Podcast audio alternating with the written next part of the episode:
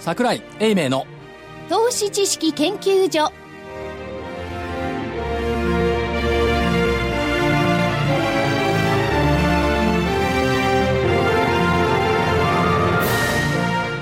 皆さんこんにちはこんにちは。投資知識研究所のお時間でございます今日はスタジオにいらっしゃいます今日もでしょ 今日もですね今でしょこ先週に続きいらっしゃいます桜井所長んでにすちは桜井ですそして正木隊長ですまさきです。こんにちは。福井主任研究員です福井です。よろしくお願いします。そして、金内彩子です。よろしくお願いいたします。えーさて、お盆休みのようではない東京市場でございます。日経平均株価8月13日、200丸2円78銭高、2万飛び595円55銭で終了。トピックスもなんとかプラスで終わりました。1667.95、プラス2.20ポイント。というのが木曜日13日の終値です。まあ街歩いてたらなんか日本人の観光客っつうかお休み客っつうか築地だとか八丁堀だとか群れてますねあ、そう。そうですか。築地と、あのね、所長ね、築地と八丁堀とね、新宿界隈と人種が違うみたい。人種が違うかいやいや、だってね、新宿のあの繁華街はすごいですよ。そのインバウンドの人たちで。いや、それはもちろんインバウンドもいるんですけど、いや、八丁堀はインバウンドよ、明らかあにそう。ディズニーランドインバウンド。ああ。で、築地は日本人がいっぱいいる。築地は昼間っからなんか知らないけど、日本人カップルまあ、じ人種という話じゃないですよね。全然そうじゃないと思うね。お寿司食べに行くんですかですよみね。たいですね。でしょいいですね。そこをなんかね、ワイシャツ着てラジオ局に向かう自分は何なんだろうなんて思いながら、そんな最中で2兆円はキープしている。いや、3兆円弱ですよ。 2兆まに8800億、木曜日できてるんですよ。もう山頂ですちょうね。ど1年前の2014年の8月13日は1兆3000億ぐらいなんですよ。出来高が。売買代金が。えーじゃあ、去年は本当に夏枯れだったんですね。そう。で、去年までは夏枯れだったんですよ。でこただ2兆8000億なんですけど、並びがいいよね。今週 S q でしょ。そうですね。そうですね。で昨日だって先物10万枚できてでしょ、日中で。できてますねだからそこ考えると、まあ、その要因もあるかなとは思うものの、でもまあ、2兆円はキープしてきてるっていうのはやっぱりすごい。まあ日中で上下こんだけ動かれますと、 かなりちょっと増えるかなとも思いますけれども。で昨日もだけど、激しかったですね。午前中、スススッとちょっと高いかななんて思ってたら、ドーンと下げたでしょ。あ、パー、ちょっと怖かったですもんね。それが水曜日ですね。すあ、水曜日ですね。だけど、なんで人民元が安くなって、そんなに警戒する必要あるの警戒しますね。どうして中国景気がどこまで落ちていくのか、どうなるのか。こ国内問題のような気がしないでもないんですよね。国内問題っていうのは、中国の、それは、じゃあ、国国内問題じゃない、そのね、政権の問題。中国も派閥があるじゃない。うん、なりますでね。そっちの問題で、いや、ちゃんと経済対策をやってますよということを PR したい現政権みたいなところがね、あるかなっていうのと、あの国って面白いですよね。人民元安誘導を発表して、人民元買い介入。そう。中央ね、銀行じゃなくてやってましたもんね。これよくわかんなかっこれたっ。て意味がよくわからないのよね。人民元安で誘導しているのに、その発表した日に人民元の買い介入する。それでその介入の報道がありましたって言って株下げ渋ったりしてそれもよく分かんなかったです、非常にうがった見方をすると、はいする人が今いてですね、その方は何て言ってるかというと、アメリカと、要するに、いいそれぞれやり合ってて、調整できてんだよと。っていう見方をしてましたよね。逆に言うとアメリカが言ってたのは、あの、元を切り上げろって言ってたわけで しょ。今までは今まではねずっと。で、ある意味、ほら、ペグ、円、円、あ、ドルゴン、ドル、ドル元、元ペグ、ペグじゃないですかね。緩やかうん緩やかなね決められてるわけですよね、だけど、これはね、壮大な実験をずっとしてると思うんですけど、その株式市場も国家が管理できると思い込んでるあの人たちは、為替市場も国家が管理できると思ってんじゃないかと。まあ、資本の移動っていうのが自由化してない国でしょ、基本的には。そうだから、そういうことであれば、ある意味可能かもしれないですよね。いやそのー、部分で国は。家が市場を支配できるっていうのは異常な世界よ。いや、まあ、ものすごい異常ですよ。いや、でも、そうなってきたらね、いろんな国が例えば、自分に不都合な時に介入なんかしますよね。それだって、管理できると思ってるから介入してるわけ ですよね。あるいはその方向に動かせると思ってるいかや、らね。日本の場合は管理してるっていうより、まあ管理じゃないけどね抵抗しているっていう感じじゃない。うん。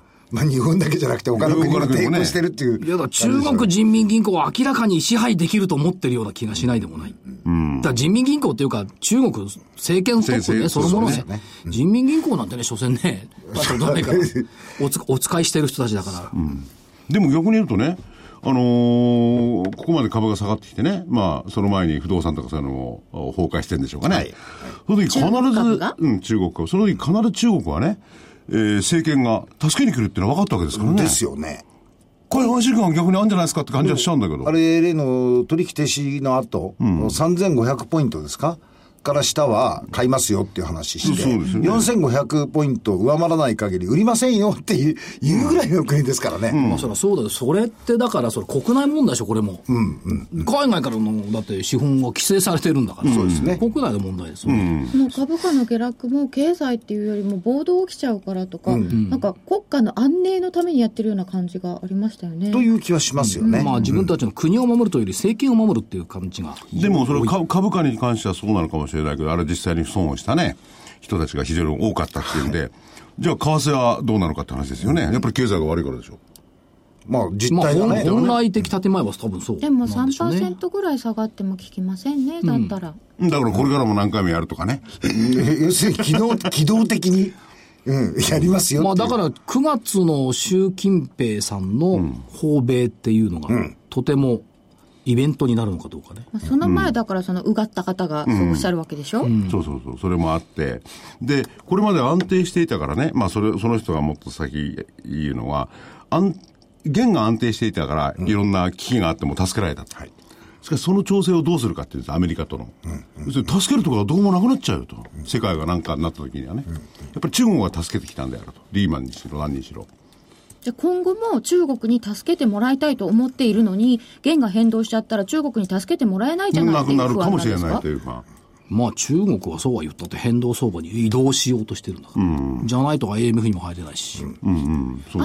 IMF はなんかこの策は良いって言ってま良しいたね。、良いって言ってるし、まあ、2、3年したら、その、自由な移行そ、相場に移行するって言ってるわけですから。あの SDR に、あの加盟するのにそうそう加盟するのいやかなりそんな問題がのあいりますねろんな条件をあのつけてますよ、だからそちらの方で見れば、まあ、IMF さん好みに、えー移行してるんだとすれば、まあ、ウェルカムなんでしょうね、ただ、市場っていうのもやや愚かしいところがあって、ギリシャ見なくなったでしょ見なくなりましたでギリシャから始まって、えー株価は下がり、商品が下がり、そして中国がうまい具合に後からフォローで下げてくれたんで、商品がまた下がった。結局ね、これ商品がま、ま、儲かってないことの裏返しの株売りをどうしようかってここだと思うんですよね。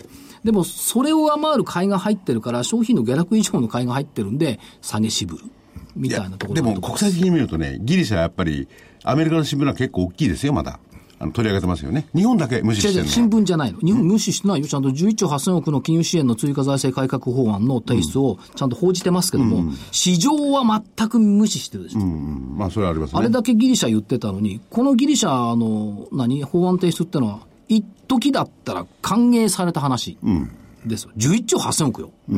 でもまたギリシャのギリシャの、それを銀行から今度出すときにね、規制をかけようって話があってね、そういうのは全部詳しく論じてて、結構ね、あっちはそういうことを、マスコミの話じゃないって言ってるけど、でかく扱ってますよね、いや、新だから聞だが。から新聞はでかく扱ってるとけど、東京株式市場は誰も問題にしない。いや、だから東米京、株もあんまり気にしてませんよね。米株も気にしてないですね。うんまあ、逆に言えば金融システムが、あのおかげで安定化の方向に向かってるんで、それでよかった、まあ、首相が言うように、あのーし GDP でいくと、世界の GDP の中で非常に小さいわけじゃないか、サイズとしては。それはそうこ埼玉くて県とか神奈川県レベルそなんだもんうところが、一番大事なのは、これによって、金融システム全体にその異変が起こるっていうのが一番やばか、怖い出来事だったわけじゃないですか。でそれがとりあそれはえずないね回避されたねっていいやう。っていうのはでもう先に買っちゃいましたよね。そういうことでも論調からするとね、あれを入れても、あの、ギリシャの財政がね、治るっていう手法はどこもないってことなんですね。 だからまたあるんじゃないこの先はままだやるた。んでしょまいだやるやいや、まだやるんでしょ。もと思いますよ。刹那的に消えたことでいいのかどうかっていう問題と、まあ、ですね、日本人は。いい加減です。そんなだけじゃないっしょ。いや、違う、か株式市場っていうのはいい加減で、多分ね、二つのことを同時に考えられない。ギリシャならギリシャ、中国なら中国、このお一つの命題しか考えられないから、複合連立方程式になると解けなくなっちゃうの。だから二つあると困る。 困るんですか困る。じゃあとりあえず中国にじっと中国の問題だけ考えていただいてどうなんですかね違うんだな。本当に考えるべきはアメリカの嫌げなんですね。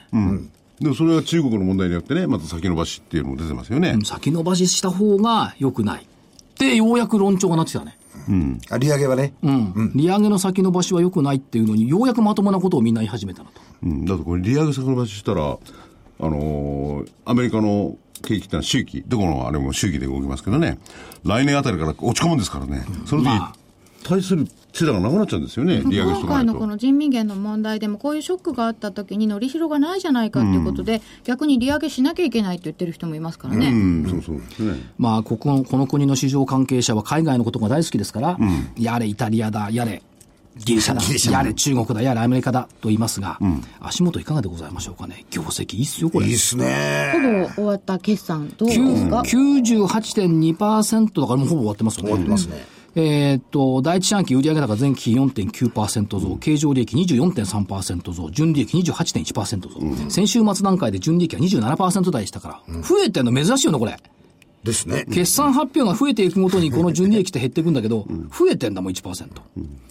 で、通期はしょぼくって、売上高2.8%増、経常利益8%増、純利益13.3%増です。これってだいぶ予想よりいいですよいね。いですよ。これでもね、これでも、でもってどういうことですいかや、あの、通期はほら、あんまりポジティブに変えてないじゃないですか。見通しをいろんな問題含んでるというふうなことを前提にして、うん。だからこのくらいで抑えてんだけど、実際にこのまま順調に回復していくとすれば、これが情報修正される可能性もあるということじゃないでしょうかね。そういうことですよね。だから、えっと、日経平均採用銘柄の PER で見ると、前期基準はこれ18倍なんですよね。で、今期基準だと16.4倍。東証一部、一部全銘柄でいくと、前期基準で19.16倍。今期基準17.52倍。全然普通の動きですよね。そうですね。誰もこれ言わないのね。アメリカだ、中国だ、普普通、普通すぎて。いや、でも、あの、ファンドマネージャーさんなんかは結構この辺のところよく見てまえ、すでよね。もこれがあるから2万500円なんいじや、ゃな結いんで構すかもちろんだと思いますよ。うん、それはそうなんですよ。だから逆に言うと、そういうことは前提にしてるんだけど、これが、じゃあ割安だ割安だっていうふうな材料になるかっていうと、そう市場で取り上げられるほどの材料にはなってないっていうことですよね、今。だから、セクな、騒ぐな、慌てるな。ということになるわけでしょうね。になると思いますよね。だからこの証拠に、今月に入ってからニューヨークダウと225と逆相関ですよ。いや、まあ、うん。ニューヨークダウ、ダウ、おととい210、おとといっていうかこれ、えーっ、と、 11日か11日か、212ドル安で日経平均312円安。これは連動したんですけども、その前はこれ、えーっ、と、火曜日か、241ドル高の87円安。だから木曜日、33セント安の202円高。明らかに逆相関になってるだから、なんとなくそのアメリカから日本も離れ始めたかな。まあ逆に言うと、どっちがリーディリードしてるかっていう話になるとすれば、いやいや、もちろん日本はリードしてない ですよ。日本はリードしてないけど、ただアメリカも夏のバカンスの割には、3市場出来高82億株かな。あそうなんですよね。アメリカもできてんですよね、いや、あそこの、そ去こ。年と今年のえらい違いは、そこのとこですよね。去年出来高そんなにできてないのに、順調に右肩上がりでもって、ニューヨークダウ上がってったじゃないですか。ところが今年は逆に言うと、出来高できてるんだけど、結構もたついてる。うん。。だからそういう意味で言ったらね、相関関係は日本とアメリカはない、なくなってる。今のね、所長の指摘でそうなんでしょうけれども、値動きが激しいってことは両方とも同じですよね一緒になってます日のね、そうです。上下動が激しいんで、どうどうすればできなくもできるよ。それは当たり前でしょう。1万円と2万円で幅は違うんだ。まあそうなんですよ。そこもあるんですよね。それは出来高、ね、値動き激しくなります。まあ、それでも1%以上ね、動いたりしてるから結構激しくはなってきてますけども、まあ、デイトレの方には非常にいい。まあ、うまくやればね、損をするととんでもない。空売り比率が随分高いですよねむ。ちゃくちゃですよ、39.2%、またアノマリーはこれできましたね、空売り比率が過去最高を更新すると株価は上がる、やっぱそうですよね。一旦そこで。 6月18日、38.3%、つけた時日経平均、1万9990円、そこから4日で2万952円まで、1000円上がった。39.2%を見たときは、これは高いなと思いましたけど、びっくりし空売り比率の記録更新は下げのダメ押しでから空売りにしても、どうせすぐに下がんだからそこで買い戻しゃいいやと思ってる。さてそこで、いいレポートがあったんですよね。なんどんなみずほ証券のね、はい。アメリカ利上げ開始前後の日本株市場。ほうほうん、もう間もなくか、いつかわかんないですけれども。結論、はい。過去3回のアメリカの利上げ局面で、トピックスは利上げ開始直後に1ヶ月程度調整。けで、高値から5%から13%下落します。うんところが安値をつけた後、3回とも調整前の高値を超え、まあ、下落前の高値を超え、安値から10%から69%上昇します。おすごいじゃん、69って。でかいでしょ、ええで、パーセントが69。 90年代以降、要するに日本のバブル崩壊以降、アメリカの利上げ局面って3回あるんですよ。1回目が1994年の2月から95年の2月。7回利上げしました。 1年間で。 1年で、FF レートが3%から6%まで引き上げられました。トピックス、えっ、と、利上げ直前2月1日、1643から2月17日、1553まで5%下落。その後、3月13日までの3ヶ月で10%上昇。5%下げて10%上がったっていうことは倍返し。倍返しですよ。アメリカの利上げは倍返しだ。はい。だこの時日経日経平均は動いてないんですよね、多分ね。円高の局面ですもんね。そう。でしょ ?94 年だから95年に95円って言ってた時95年の7月からですよ。ですよね。はい。う。で、この後アジア通貨危機ですよね。そうです。でも、アメリカの利上げが倍返しだったっていう事実は変わらない。さらにすごいのが、99年6月から2000年5月。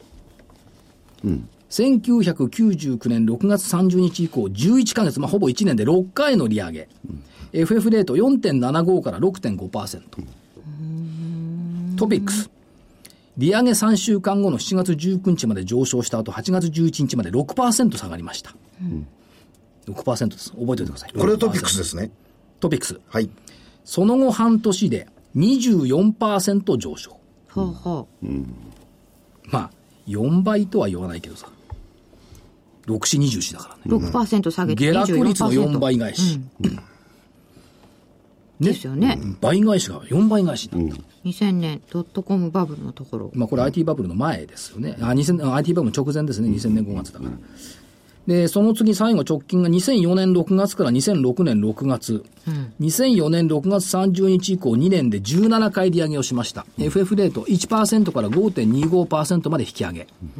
トピックス、利上げ直前までで、この時はね、利上げ直前まで下げてんのね、13%になる。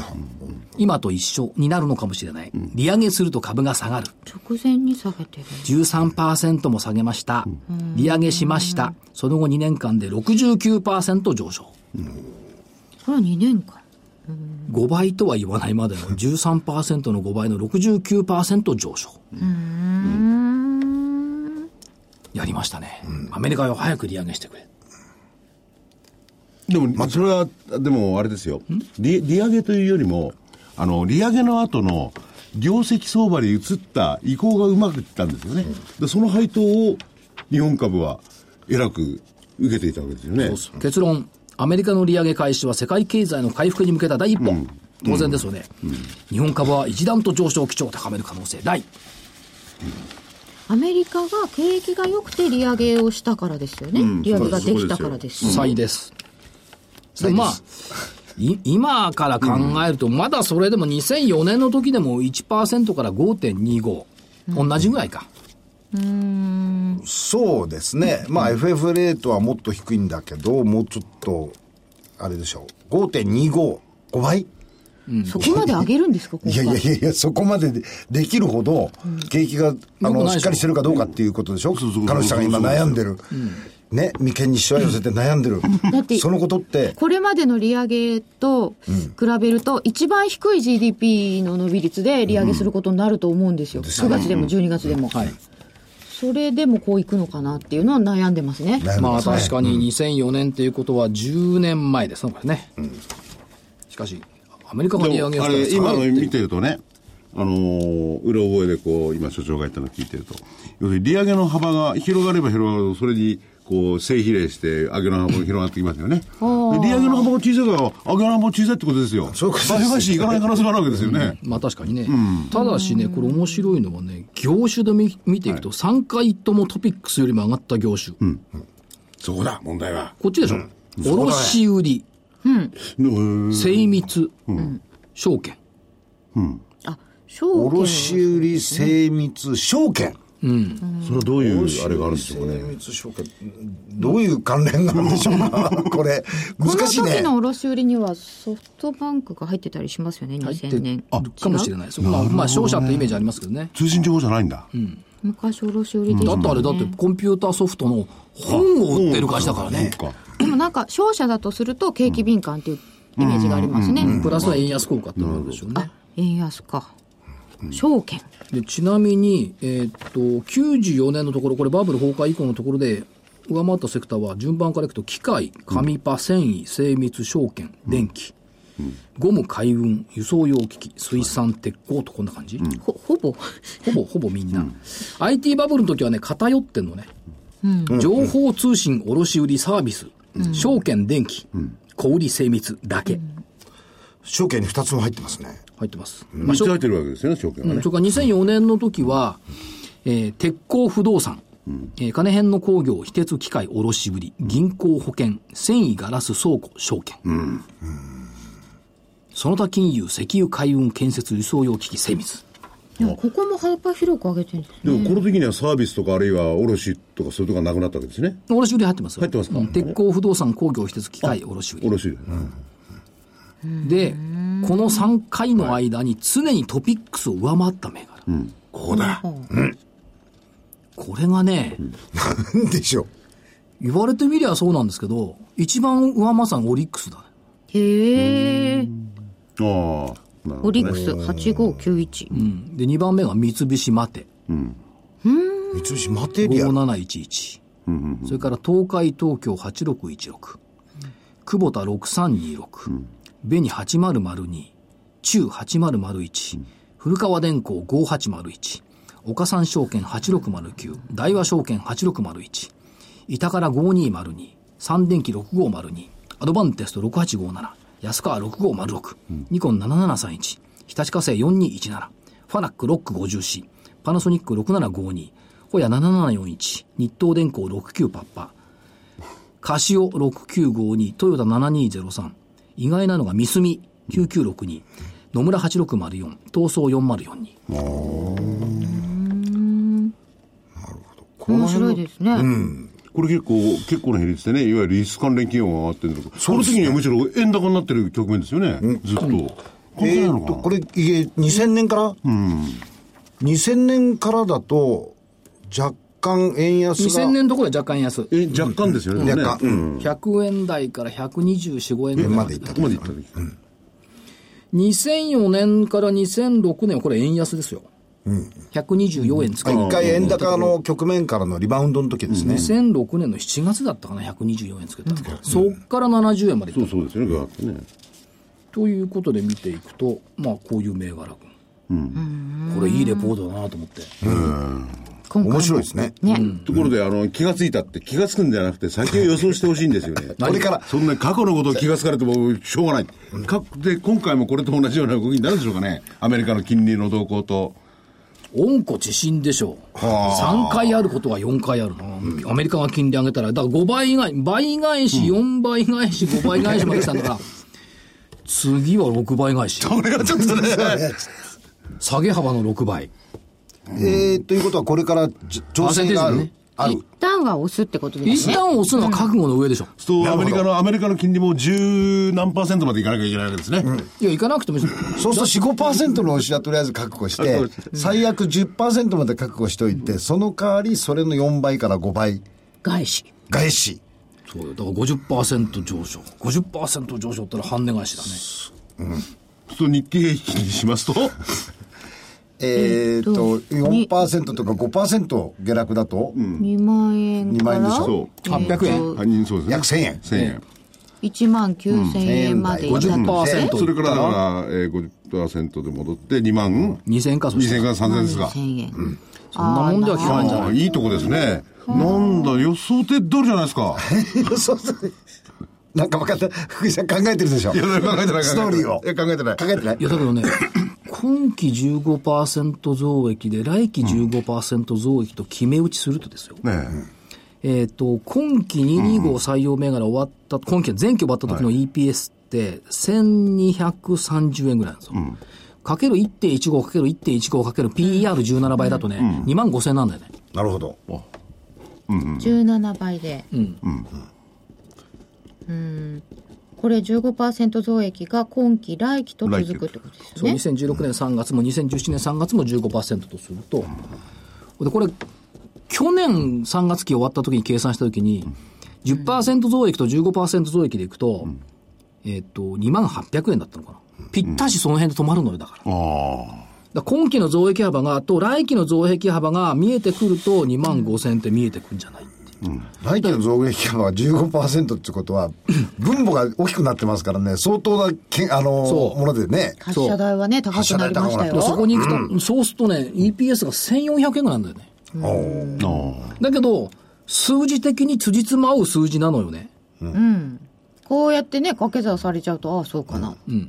でも掛け算するのもね、その十、十何パーセントっていやだな、らなるかならないか分かんない数字を持ってくりゃ。 15%っていう過程ですけど、これ3割増益にしたらまた変わりますもあんるねい。はね あるいはゼロとかね。いやマイナスとか20万だけど割っちそゃうとかねうはおっしゃいますが、今期の会社側見通しで純利益13.3%増なんだから、ほぼ15%近日値でしょ会社側予想ぐらいとして。ぐらいとして。いや、それでも具体的に不安材料として中国が出てきてるんですから、何ね。言ってんのもうもしだ何言ってんの第一四半並みで言ってごらんなさい。28.1%増よ。でそのそのところ1.3かけて1.3ななんでそのかけて中国とかそういうの無視してどんどん自分の話をすなるんで、いや中国無視してませんけ ど、あまりに偏って海外ばっかりみんな言うから、もうその愚かな議論はやめましょうよっていう海外に目を行きさ。珍しくね、所長がね、金融工学的なもの を、この中に持ち込んだんですよ。でしょ、?15%、15%。いや別に金融仮想仮想の数字を入れないと、答え出てこないんだから。そう、そうですよね。そうでしょ、数式に入れるんだから。うん。でもそれに第15、15って入れたんで1す四よ。半期で28%増益のところを通期15%っていう見積もりにしたんだから、所長にしては相当慎重なのではないかと。いや、慎重というか、現実に即してるでしょ ?13.3% のところを15%にしたんだから。あれ普通だったら28%しますだよから。その前に、まずそしたら、為替が今よりも円安にならなきゃいけないし、どうしてあるいは水量的に出なきゃそこもキープできないでいや、すよね。多分、会社側の13%増益は、為替そんなに円安見てないと思多う。分117円とかそんなもんだと思うよ。ね。うん。わりかし実勢。だから、しょぼいって最初に言ったじゃない。しょぼい見通しでこれなのよ。でも2万5千いくわけだ。しょぼくても。しょぼくても。このしょぼさが来年続いたとしても。と、まだ納得していない。やまだ納得です。その時には、主任研究員はあのー、あれですかその時にはね日本の金融緩和でな何発かバスガ法をまた食らわせなきゃいけない。どうして金融緩和しなくちゃいけないのこのないものねだりの市場関係者が嫌だよね、いつも ね。うん、な、なんで、なんで必追加必要なの金融緩少な和。くともエンジンなんてボーンとそれで株価が上がってきたってのもありますよね。いや、それも、それはもう終わってんじゃん、その時代。もう、その時代。うん。そうですかそう、それは金融緩和してなかった時代のあの、話で離しょ。陸するときに必要だったわけですよ。 70円でしたからね。1ドル。うん。70ですよ。マネーストックだってその頃って100兆円、130兆円ぐらいじゃない今320兆円よ。 130兆ありましたかね、あのなかったかもしれない。2006年に100兆割れたんだから。さあ、細々としているところだダメだったかわけですよね。ら、金融緩和するの当たり前だと。ここで320兆もお金出してるのにまだ欲しいのうん。アメリカなんかで3年間以上欲しがりましたからね。期間としてはでもあれいや日、ア本はメリカだっ相当てな400兆弱でしょあ、そうですね。そうそうそうそう。日本がとてつもないねからあれなんですから。 GDP 日本の倍以上あるのに、400兆レベルよ。日本も今325で毎月30兆円ぐらいずつこれ増えてんの今。 GDP の何倍かですよ。 そうどうするんでしょうこれ。あ緩と和具合にしたらすごいことですよね。だからその上まだ望むのは一体なぜって聞きたいのよ。うん。これ以上上に、これよりもっと上に行きたいから。もっといや、これ以上増やしたって市中にお金出ないっしょ。で、もともと出てないんですか出ら、ね。てないんだ。そこでなんで望むのっつうの。気分の問題でしょ、それはいやいや、気分で金融政策決めてもらうと困るんだけど。いや、でもね、実際気分で決めてるとこあるじゃないですか。全然、あの、デフレだってね、あの、インフレか、デフレ解消されてないわけですよね。だからそれはあのインフレ期待に働きかけるっていうのの意味で言うと気分の問題だと思う、うん、まあそれはわかるよで。も全然気に働きかけられてないですよね、期待インフレ率上がらない上がらないんですよね。だから意味がないの。で、それを上げるためにまとまとやってくる。そうすると株式はまた上がっちゃうって、これだけの話ですよね。上がっちゃうそれだけの話、いやー、だけど、日銀が金融緩和したからって外国人買ってるとは思えないんだけど。上がんないような気がするな多分分配率がもう少し上がってこない限り難しいでしょ、いやでも、せめて中国のさっきの話じゃないですけどね、GPF にしろ、日銀にしろね、外国人はもうこの人たちね、あるとこまで買いってくるから、下は安全だよと思ってるよね、買ってきますよいね。や、GPF もう買わないでしょ。まあ買えないですけどね、今二度十は売る方にもあると思う二十数パーセントまでいってんだから、まあ日銀が ETF 買ってくれる、で、足りなきゃ担保が来る、ゆうちょが来る、そこでしょ。まあ、逆に言うとあまりにも株価が上がるとバランスが違うから リバランスしなきゃいけなくなっちゃうまあ売るでしょうね、いっぺんね。そこから考えたら別に日本を金融緩和しろしろっていつも皆さん言いますけども、日銀金融政策決定会合の直前になると不動産とか金融が上がりますけど、意味ないと思う。ないと思うんでああまあやらないと思いますけどねだから福井さんがこうその緩和をしないと、この、えー計算が成り立たないと成り立言たってないるわけで成りすね。立たなるほど緩和でここまで引っ張ってきたんだから。 15%増益はないとで、。数量は伸びてないんだから、これまでね。輸出数量とか。だから数量で伸びなかったら、為替の調調整と言わないのか、それで伸ばせる仕方ないわけじゃないですか。まあ、だけどこの間、先週伸びなかっ、正木さんが言っていた日本株って興味なかったけど、最近は話聞くようになったよっていうファンドマネージャーの話、ああいう世界の方が正しいと思うよ、金融緩和うんぬんかんぬんより。その人たち嘘ついてないでしょ。嘘ついてない本と思当いにます日本株を買う気でいるでしょうとね。いう気があのことは言ってましたよ3年前のバイジャパンに、いやあれですからね、一遍足すくわれましたからね。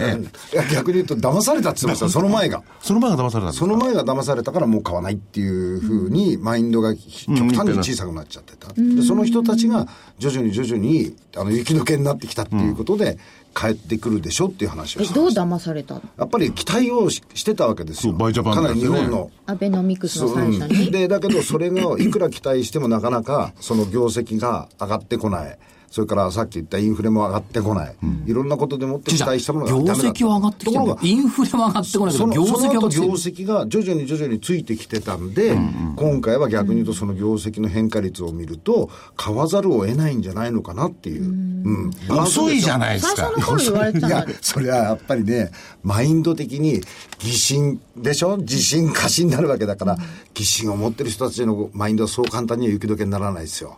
と日本人がなんで買ってこないのって言われてましたよね、あの頃で今回は GPIF はじめ日本人買ってきてるわけですから、ここからじゃあ買い遅れた海外勢はまだ入ってくるということは言ってました。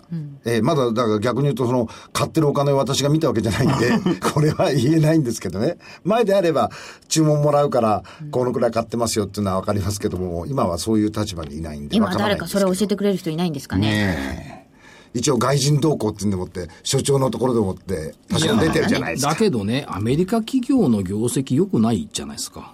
さっきの日本の13%と比べてみましょうか。4、6月のアメリカ企業の純利益の伸びって1%よ。日本28%ですよ。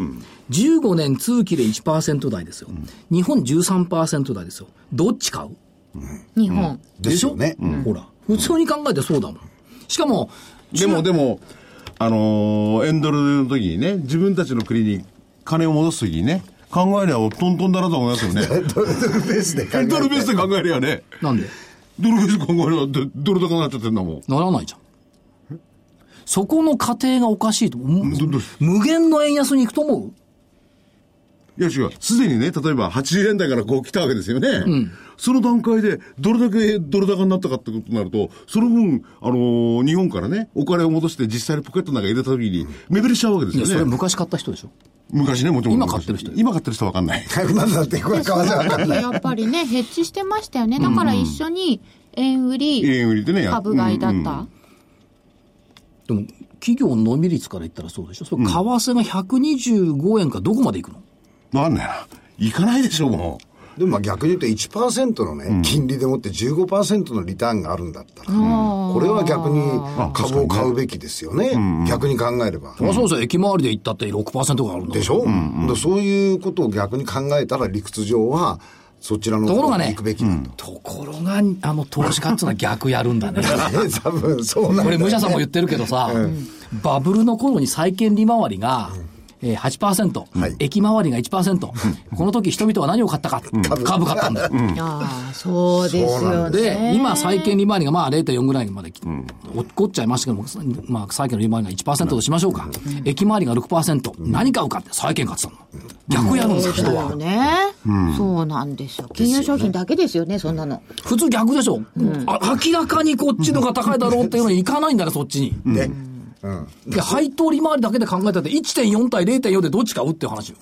なんでそういかないんですかねね理論通り担保保証いや、まだま だそ数値通のり期待値の方が高いんでしょ大きいんでしょ、短期的な。いや、機関投資家のトレーダーがね、バブルの頃は株トレが多かったのね。はい。あ研修がね、エクイティ研修ばっかだったの。で、その後ね、それに懲りてね、ボンド研修ばっかりで債券しかできないんだよ、やっぱ債機関投資家。だから、なんつうの、パッシブ運用しかできないから、まあできないとは失礼ですけど、が多いんですよね。ですね。でも、いい事例が出てきて、E- ETF の純資産がヘッジファンドの純資産を抜いたんだよね。 ETF がですか、はい、世界でよ、世界で。あええ世界は日本じゃなくてね。えっとね、2015年6月末、ETF の運用資産残高2兆9710億ドル。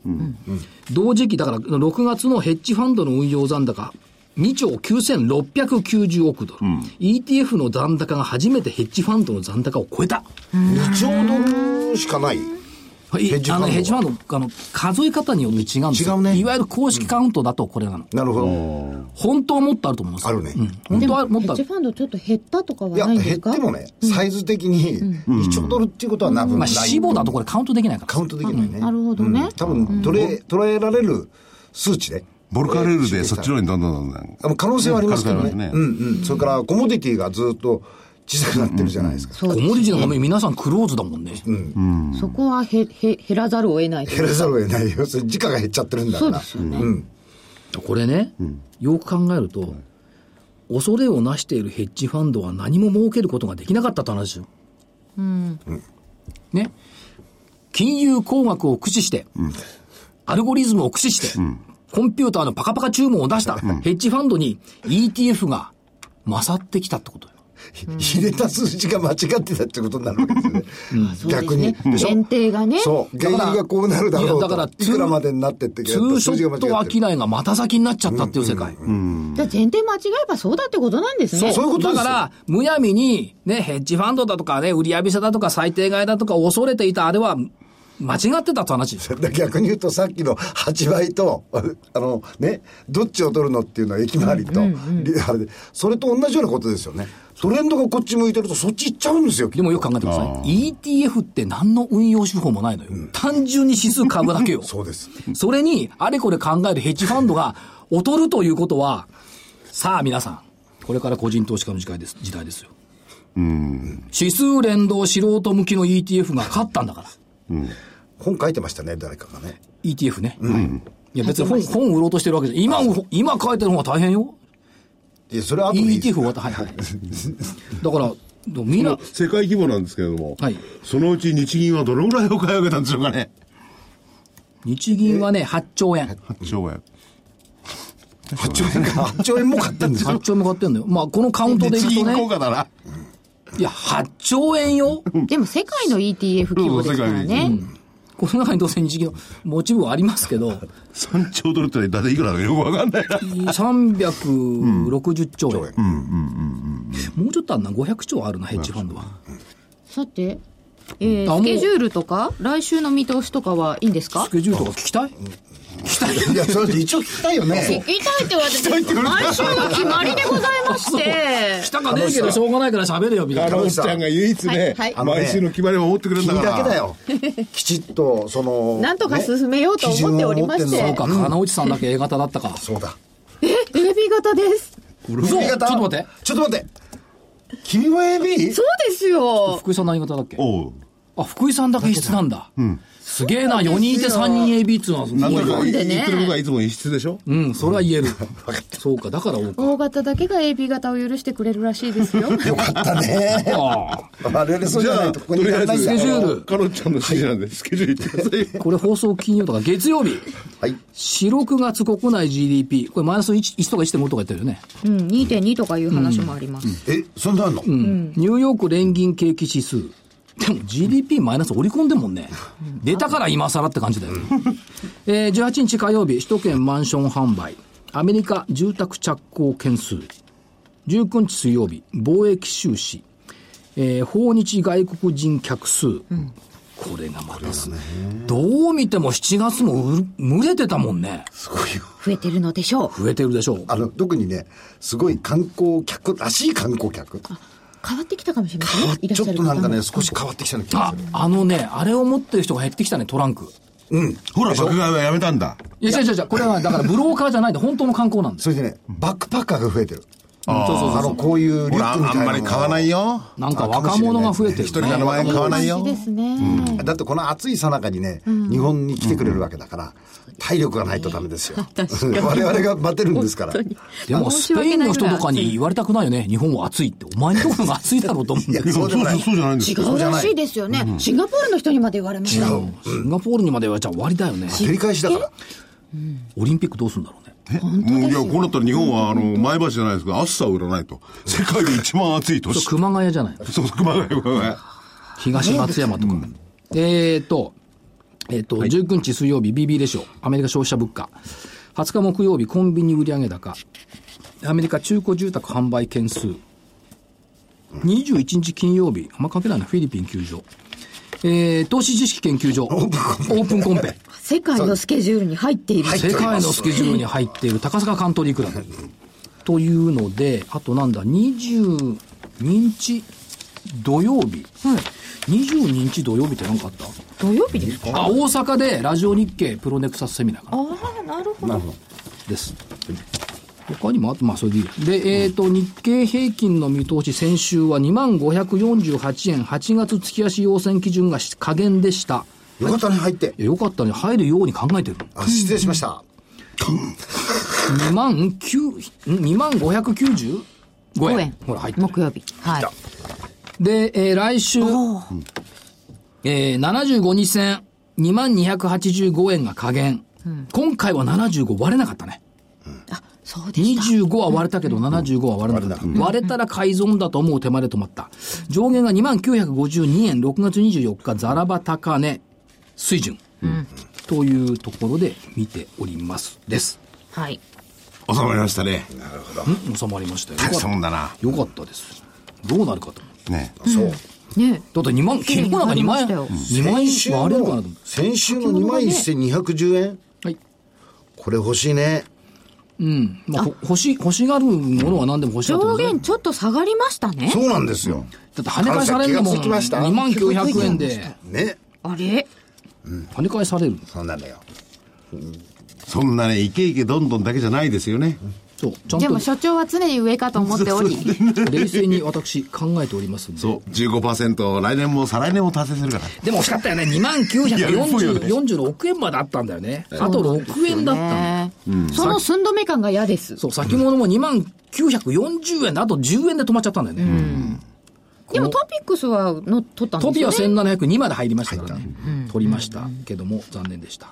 まあ、今回の教訓は空売り比率が、えー新新値を更新すると株価を反発すると。これでよろしいんじゃないでしょうか。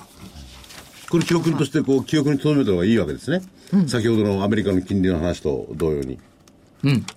空売り比率は頭とどめておいていいと思いますよ。今回39.2のところでしたから。あとはまあ、まだこれ放送は金曜日だからあれですけど、S q 値がここのところ前月よりも1000円以上上下にね、ああブレてる。その割になんか S q に向かってどうって聞かなくなりましたね。うん、まあ8月オプション S q だからね。そうですねで、いや、一時ね、えーっと、2473円の6月 S q 値、これ楽勝だなと思ってたんですが、これ下回ってきて、うーっと思ってたんですけども、これ、これ抜けてくると、次の目標って、本当はね、97年の6月 S q 値2838円を今回上回るだろうなと思って見てたの。きゅ97年、うん、これは上,、ま、上回らせたくなかったみたいで、なんでも6月 S q 値は抜いてくるんでしょうから、順調に S q 値上がってくるというふうに見ていいんだろうというふうに思います。はい、順調に。はい。いいですかこちらお知らせいかさせていただいて。えー昨日になりますが、13日木曜日、北浜隆一郎月間株式宅配便9月号。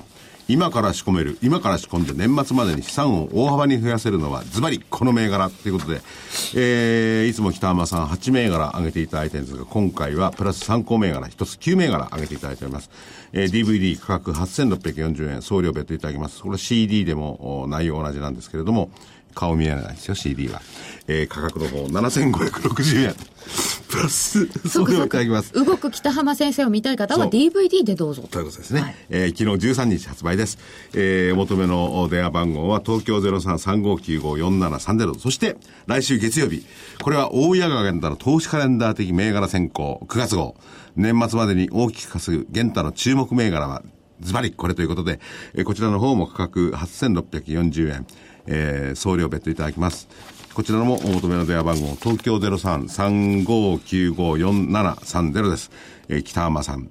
そして来週の玄太さん、えー具体的な銘柄いろいろ挙げていただいております。ぜひお求めください。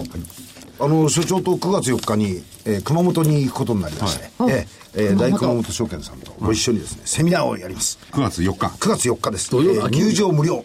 金曜日ですね。えー午後2時から、えー4時半から4時40分ぐらいまでですね、所長に、えー今話したようなことを、いろいろと話していただく。それと企業 IR、インフォテリアさんのお平野陽一郎社長、それから、あけぼのブレーキの IR 室長の伊藤良平さんにおいでいただいて、えー企業 IR& 株式セミナーを開催いたします。